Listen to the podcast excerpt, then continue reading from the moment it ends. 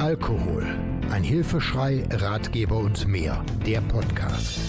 Unterstützung von Angehörigen und Vermeidung von Rückfällen. Aufgenommen und bearbeitet mit freundlicher Unterstützung der Diplomjournalistin Martina Bernhard im Studio der Medienwerkstatt des Katholischen Bildungsforums Rhein-Erft in Bergheim.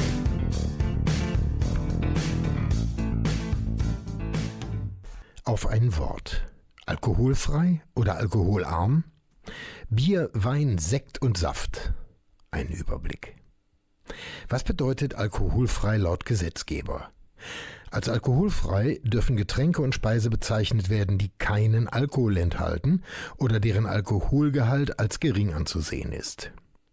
Dies bedeutet, als alkoholfrei dürfen nach deutschem, österreichischem und Schweizer Lebensmittelrecht Getränke bezeichnet werden, die maximal 0,5 Volumenprozent Alkohol enthalten.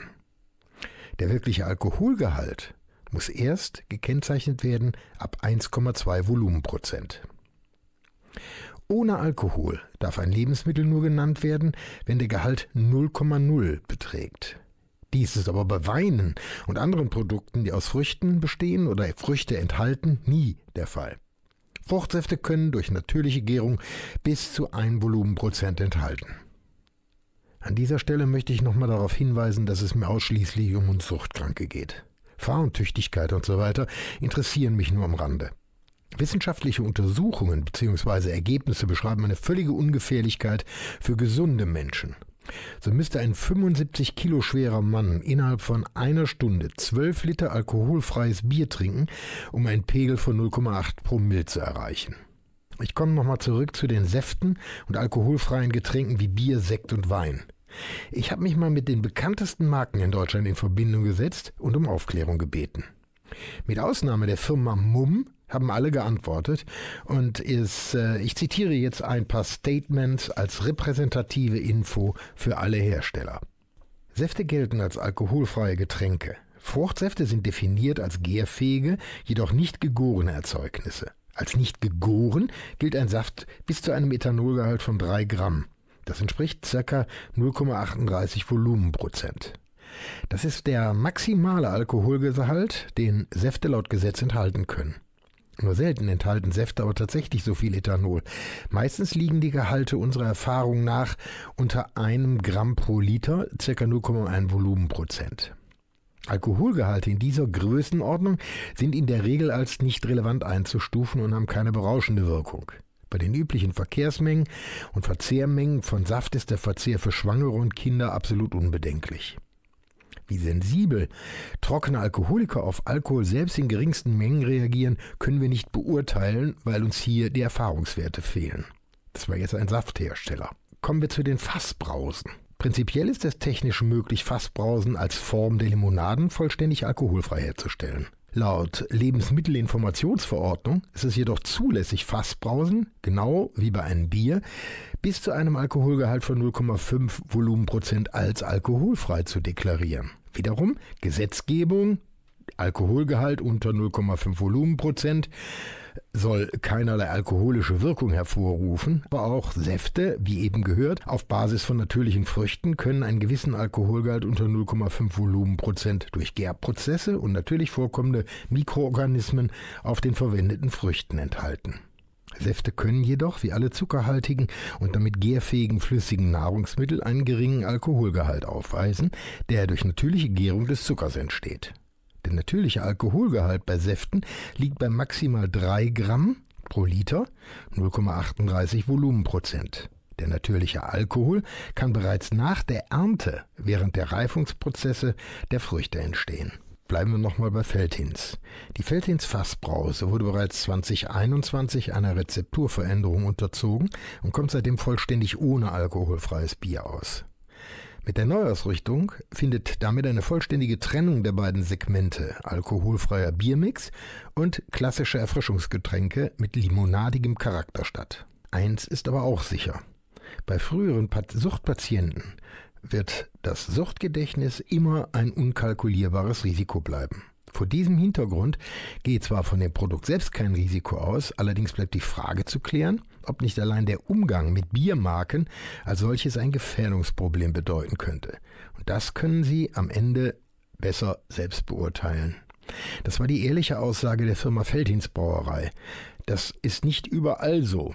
Da es sich bei den Fassbrausen und Limonaden noch nicht um Bier oder, oder beziehungsweise Biermischgetränke handelt, sehen die meisten Hersteller keine großen Probleme. Sie sagen aber grundsätzlich auch, sie raten trockenen Alkoholiker vom Verzehr der Bier- und Biermischgetränke auch der 0,0 Range ab. Die Ähnlichkeit zu einem normalen Bier wie Aussehen, Geschmack und Geruch sind für diesen Personenkreis problematisch. Die Paulaner Brauereigruppe fördert den bewussten Biergenuss. Das heißt für die Gruppe, sie setzen sich für einen verantwortungsbewussten Umgang mit Bier ein und engagieren sich gleichzeitig mit gezielten Maßnahmen für die Bekämpfung von Alkoholmissbrauch. Auch bei alkoholfreien Bieren sieht die Paulaner Brauerei sich in der Verantwortung. Sie weisen deshalb auf ihrer Website darauf hin, dass sowohl die alkoholfreien Biere keinen oder nur einen kleinen unbedenklichen Restalkohol enthalten, sie aber für Alkoholikerinnen und Alkoholiker nicht zu empfehlen sind, da Bier psychologischen und ähnlichen Merkmalen wiederum wie schon gehabt, Aussehen, Geschmack und Geruch für die Betroffenen problematisch sein könnte. Bleibt noch die Bionade. Hier handelt es sich ebenfalls um ein alkoholfreies Erfrischungsgetränk, das rein biologisch hergestellt wird, durch Fermentierung natürlicher Rohstoffe nach dem Brauprinzip. Im Rahmen des biologischen Herstellungsprozesses Fermentation soll kein Alkohol entstehen. Für dieses Produkt verwendet die Firma nach dem hauseigenen Reinheitsgebot ausschließlich natürliche Aromen, Extrakte, Säfte, die zu 100% aus ökologisch zertifiziertem Anbau stammen. Auch hier der Hinweis. Gemäß des Lebensmittelleitsatzes für Getränke enthalten Erfrischungsgetränke höchstens 2 Gramm pro Liter Alkohol, das entspricht 0,25 Volumenprozent, der aus den Fruchtbestandteilen und oder den Aromen stammt. Aufgrund der Verwendung von Aromen und Extrakten, die mittels Bioethanol gewonnen wurden, sind im Endprodukt minimale Spuren von Alkohol enthalten. Die Rezepturen sind zwar überprüft, sodass der Alkoholgehalt stets unter 0,25 Volumenprozent liegt. Aber mal im Klartext. Was besagen diese Auflistungen?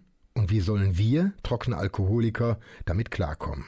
Ich kritisiere die falsche Bezeichnung und versuche derzeit auch mit Foodwatch und dem Suchtbeauftragten der Regierung etwas zu verändern. Was hindert uns daran, die Bezeichnung alkoholfrei bis zu 5 Volumenprozent durch alkoholarm zu ersetzen? Das wäre doch viel ehrlicher und würde allen Menschen, nicht nur den Suchtkranken, sondern auch gläubigen Menschen, Kindern und Schwangeren, eine bessere Information geben. Fachleute sagen aber, obwohl der geringe Restalkoholgehalt von alkoholfreien Getränken als physiologisch unbedenklich gilt, wird ehemaligen Alkoholabhängigen weiterhin dennoch vom Genuss dieser Getränke abgeraten. Da es zu Assoziationseffekten mit alkoholischen Getränken und natürlich zu einer Reaktivierung einer psychischen Abhängigkeit kommen kann. In diesem Zusammenhang wird gelegentlich vom Suchtgedächtnis gesprochen, das auch Jahrzehnte nach dem Ausstieg noch bestehen kann. Ich höre jetzt schon wieder die Rufe. Dann kann ich ja gar nichts mehr trinken, du übertreibst wie immer und so schlimm ist es doch nicht. Leute, jeder ist für sich selbst verantwortlich und kann auch nur selbst entscheiden, welchen Weg er wählt. Ich sage mir, warum muss ich Geschmack, Geruch oder Flasche nutzen, wenn mich genau dies an alte Zeiten erinnert? Und vor allem an Getränke erinnern, die, ich, die mich auf äh, gut Deutsch gesagt in die Scheiße geritten haben. Jeder entscheidet sich selbst, was er trinkt und wie weit er sich auf Alkoholfreiheit einlässt. Achtsamkeit im täglichen Leben und die vorhandene Einsicht, dass wir Gefahren vermeiden können, helfen uns dabei, dauerhaft auf Suchtmittel zu verzichten und uns Gefahren auszusetzen. In diesem Sinne, bis zum nächsten Mal. Du kannst alles das und viel mehr, aber auch nachlesen, schau mal auf meine Webseite unter www.burkhard-tom.de. Diesen und weitere Podcasts gibt's auch rund um die Uhr in der Mediathek von NRVision. Wir hören und sehen uns auf www.nrvision.de.